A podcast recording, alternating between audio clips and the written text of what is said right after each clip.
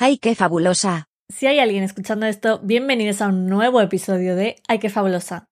Antes de empezar, eh, no me acordaba del número del episodio de hoy y al ver que era el octavo, como que me han parecido muy pocos. Supongo que es algo bueno, ¿no? Como que siento que llevo haciendo esto más tiempo y me ha motivado como a querer hacer más y a tener más episodios fuera y, y nada, básicamente así, información innecesaria que os doy al principio y también otra información innecesaria es que me muero de calor, monotema máximo, pero es que es lo que hay, no sé qué temperaturas hará fuera de Madrid, yo vivo en Madrid, entonces me quejo de Madrid, ¿no? Antes entró una ráfaga de, de viento súper fuerte en mi salón, de calor horrible, y mi pobre perro que estaba ahí como intentando buscar por algún lado un poco de, de, pues de frescor, como que se quedó un poco muñeco, ¿no?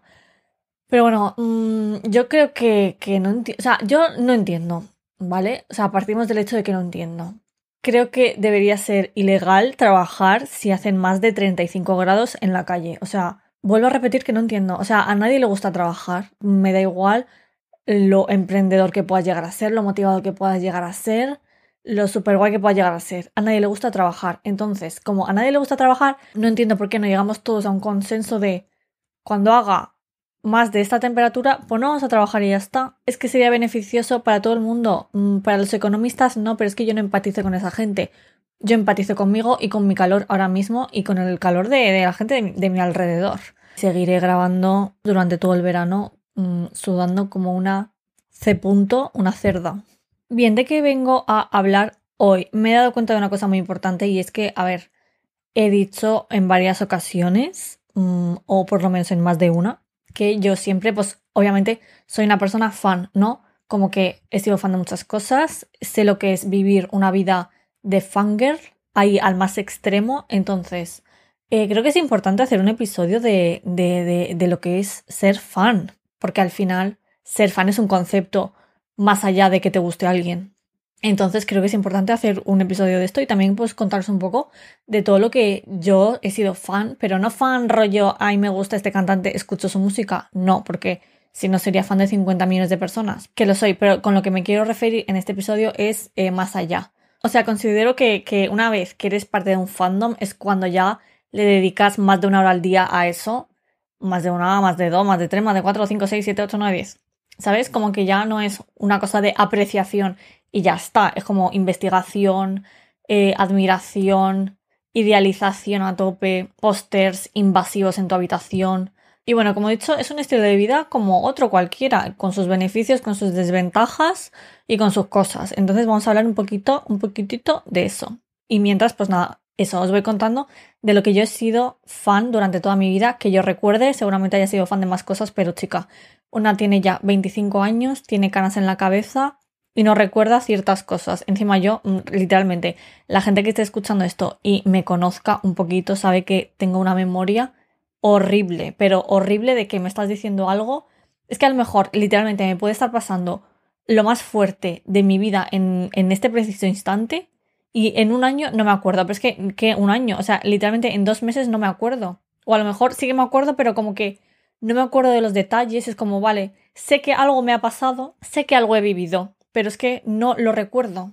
Me acuerdo a lo mejor del sentimiento que me produjo, me acuerdo, yo qué sé, dónde estaba, en qué ubicación estaba, en qué localización, pero es que no, no, no. Entonces, bueno, como os he dicho, mmm, seguramente haya personas, iba a decir cosas, pero es que tampoco nunca he sido fan de una cosa.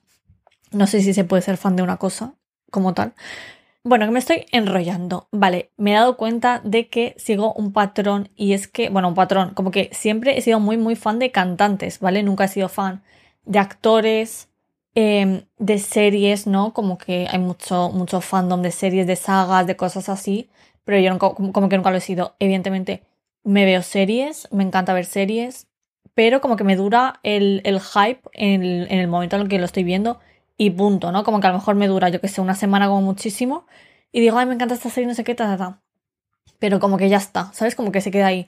Pero yo como que me arraigo mucho a la gente que es cantante.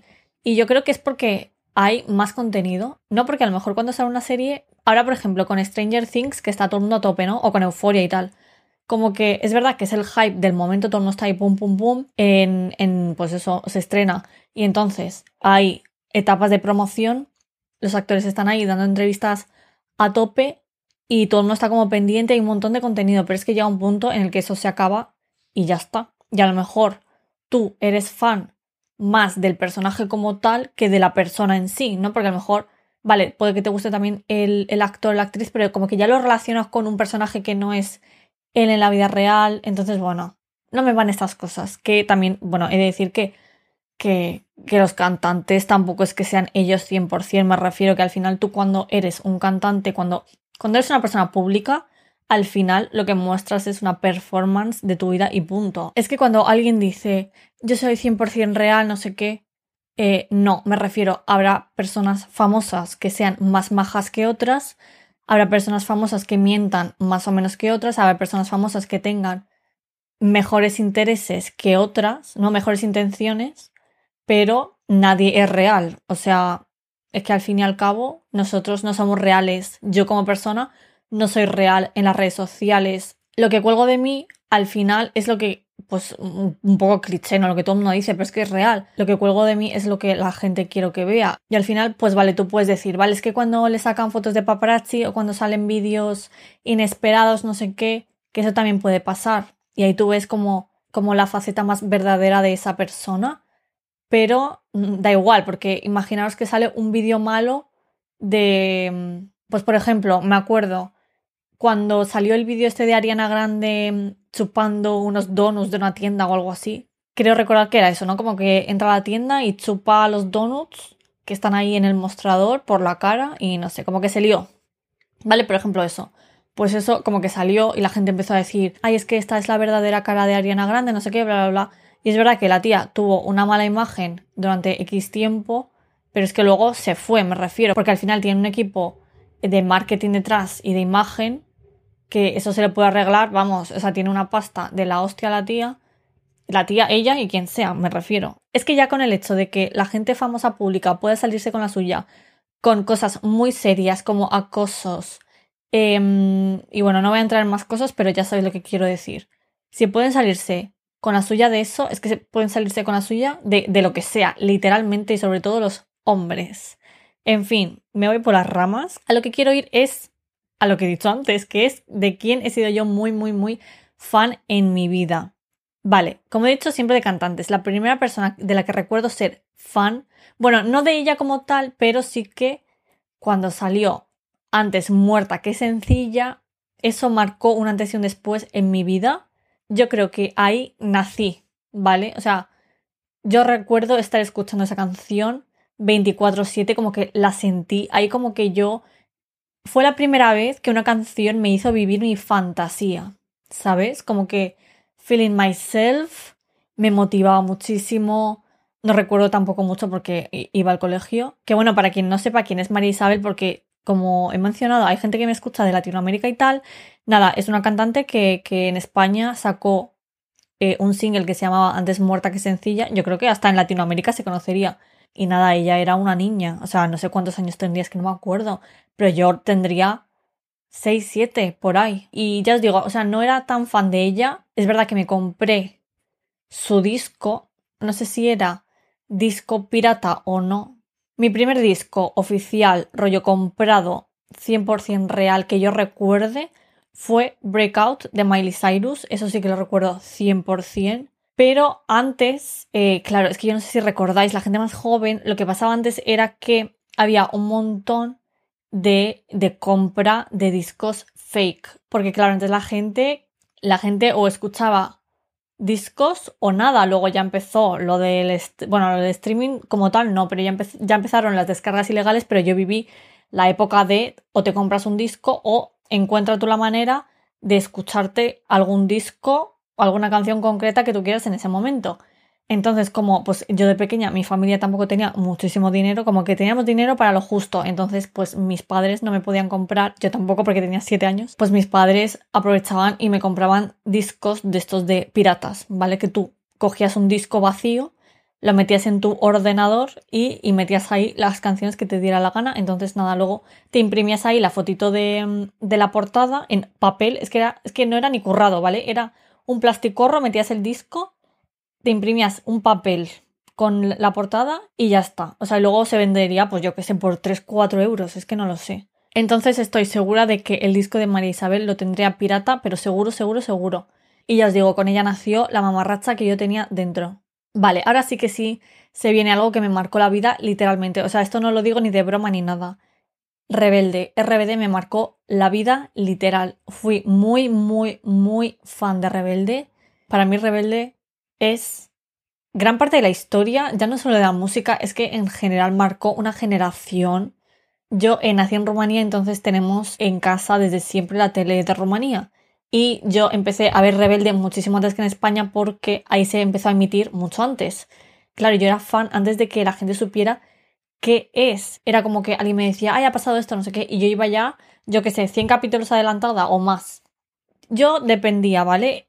A veces era de Roberta, a veces era de Mía. Actualmente soy Mia Colucci, mm, pero literal, o sea, yo creo que no tengo ni una pizca de Roberta. Bueno, cuando se acabó la serie y ya formaron ellos el grupo y no sé qué, yo eh, era Team Anaí, pero es que la amaba, tenía la mejor voz, o sea, Fight Me on That, pero tenía la mejor voz de todas. Obviamente sigo escuchando las canciones. Eh, si está escuchando esto, se acordará, supongo.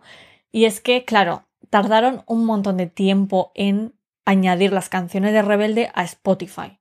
Entonces, para mí eso era horrible porque, a ver, yo todo lo que escucho es en Spotify.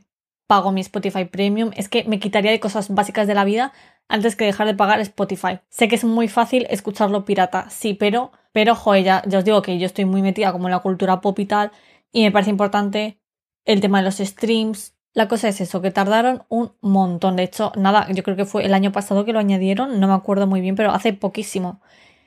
Y como que yo a veces cuando me acordaba, buscaba en Spotify RBD, digo, a ver si lo han metido ya. Y había veces que personas aleatorias colgaban algunas canciones como ilegalmente, ¿no? En Spotify yo eso no sé cómo se hace. Supongo que, que tú como que te registras como artista y subes la canción que te dé la gana y si cuela, cuela, ¿no? Y luego ya cuando Spotify se entere que no es tu canción, que es robada, pues ya te la quita. Que eso pasa también con canciones eh, filtradas de artistas, ¿no? Con Lana del Rey pasa un montón que a veces tú buscas Lizzie Grant, Lana del Rey, eh, Because of You, ¿no? Por ejemplo, que es una canción suya em, que no ha salido, vamos, que se filtró y a veces está y luego ya la quitan.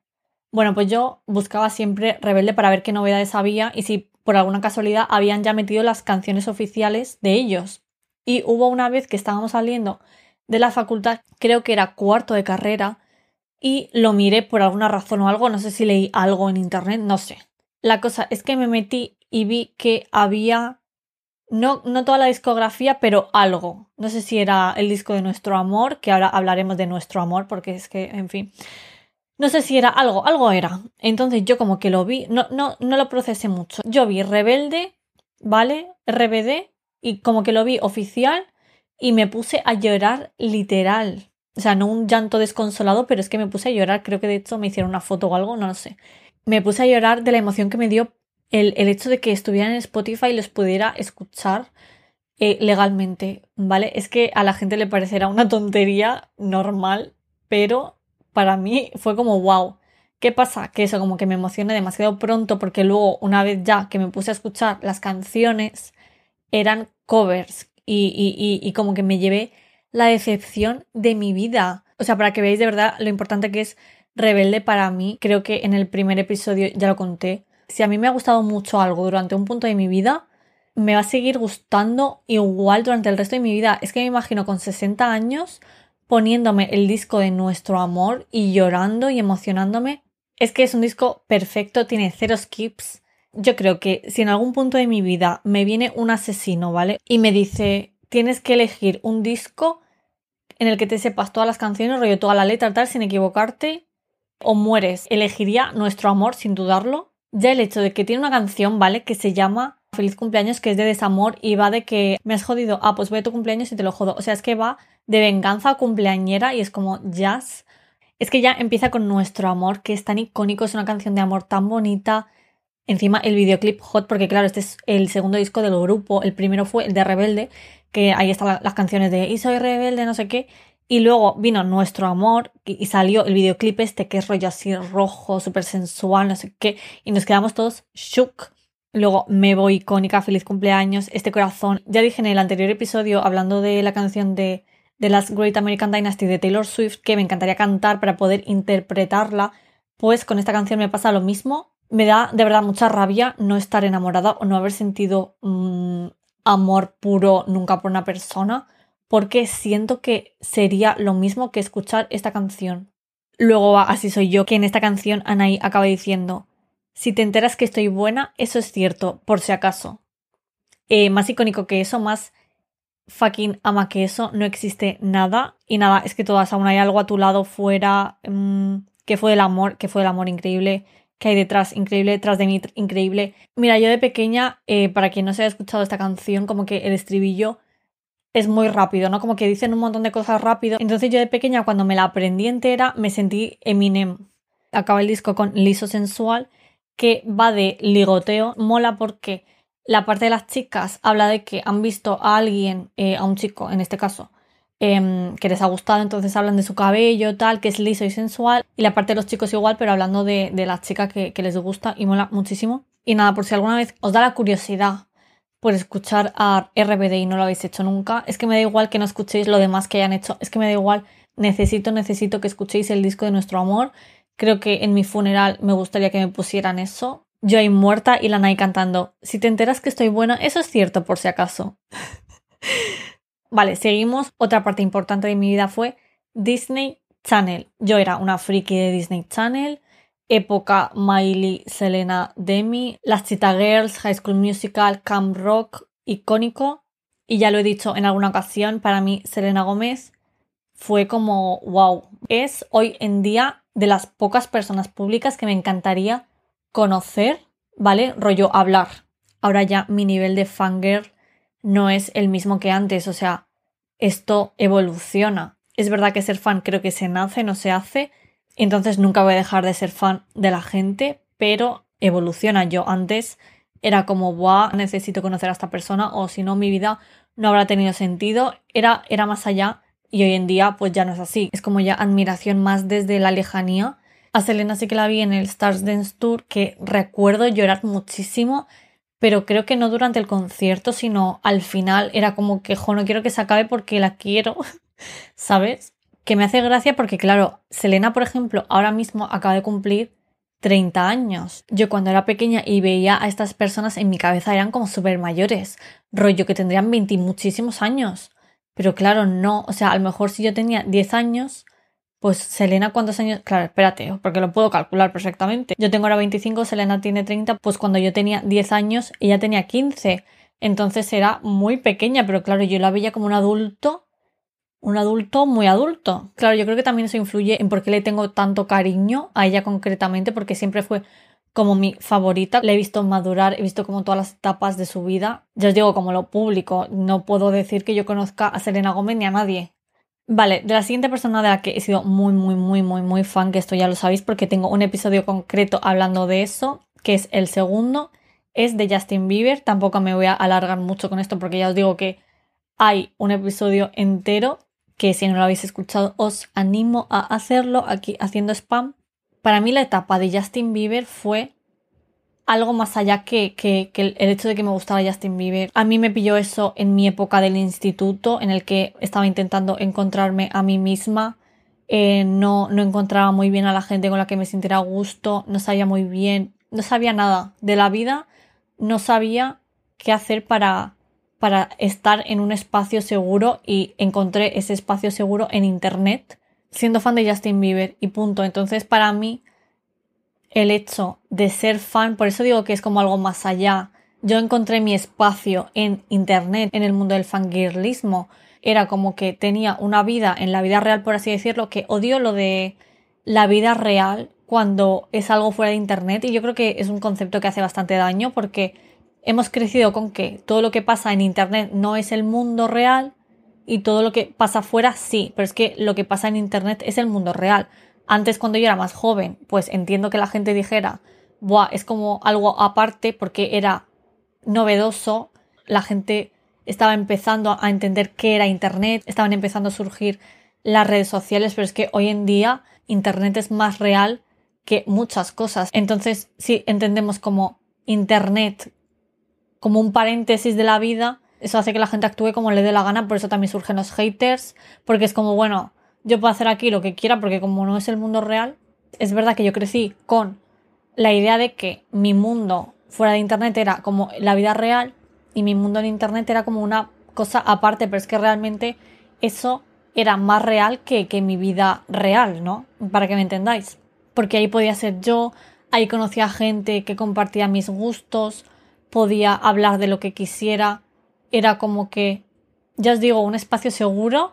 Por eso yo también como que le tengo mucho cariño a esa época y por eso como que siento que hoy en día me gusta cuando veo a gente, por ejemplo, yo qué sé, las fans del K-pop, ¿vale? Es verdad que a veces es muy exagerado y tal, pero yo misma a veces digo, joder, qué pesadilla, no sé qué. Pero es que lo entiendo y me, me, me gusta que vivamos en una época en la que la gente pueda expresar más libremente su fangirlismo. Me lo estoy tomando como si fuera, yo qué sé, ¿sabes? Como si fuera salir del armario o algo así como súper serio. Pero bueno, yo creo que más o menos me entendéis. Luego me acuerdo que durante esa época empecé a conocer a Lana del Rey, como que dije, ¿quién es esta mujer? Cuando escuché y vi el videoclip de National Anthem, me encantó, dije, wow. Y ahí como que empecé con Lana a tope. Luego también con Marina and the Diamonds en su momento, ahora solo es Marina, que la quiero muchísimo. Con The Neighborhood, que ahí me dio, pues claro, mm, me dio época Tumblr, que de verdad la época Tumblr como que se me olvida que existe, pero fue tan icónica. Luego el grupo del que sí que era muy fan era de FX, que era un grupo de K-pop.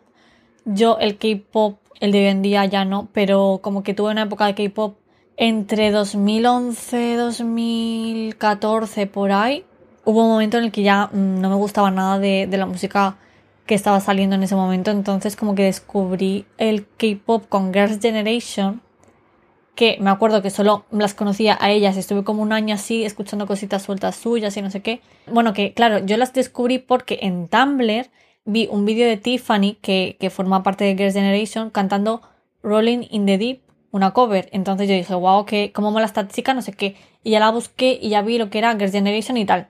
Y estuve como un año solo conociéndolas a ellas, no sabía ni qué era el K-pop ni nada, era como que, vale, está este grupo que es de Corea y ya está. Y luego ya me acuerdo que un año después em, descubrí Fantastic Baby de Big Bang y me quedé flipando, fue como wow.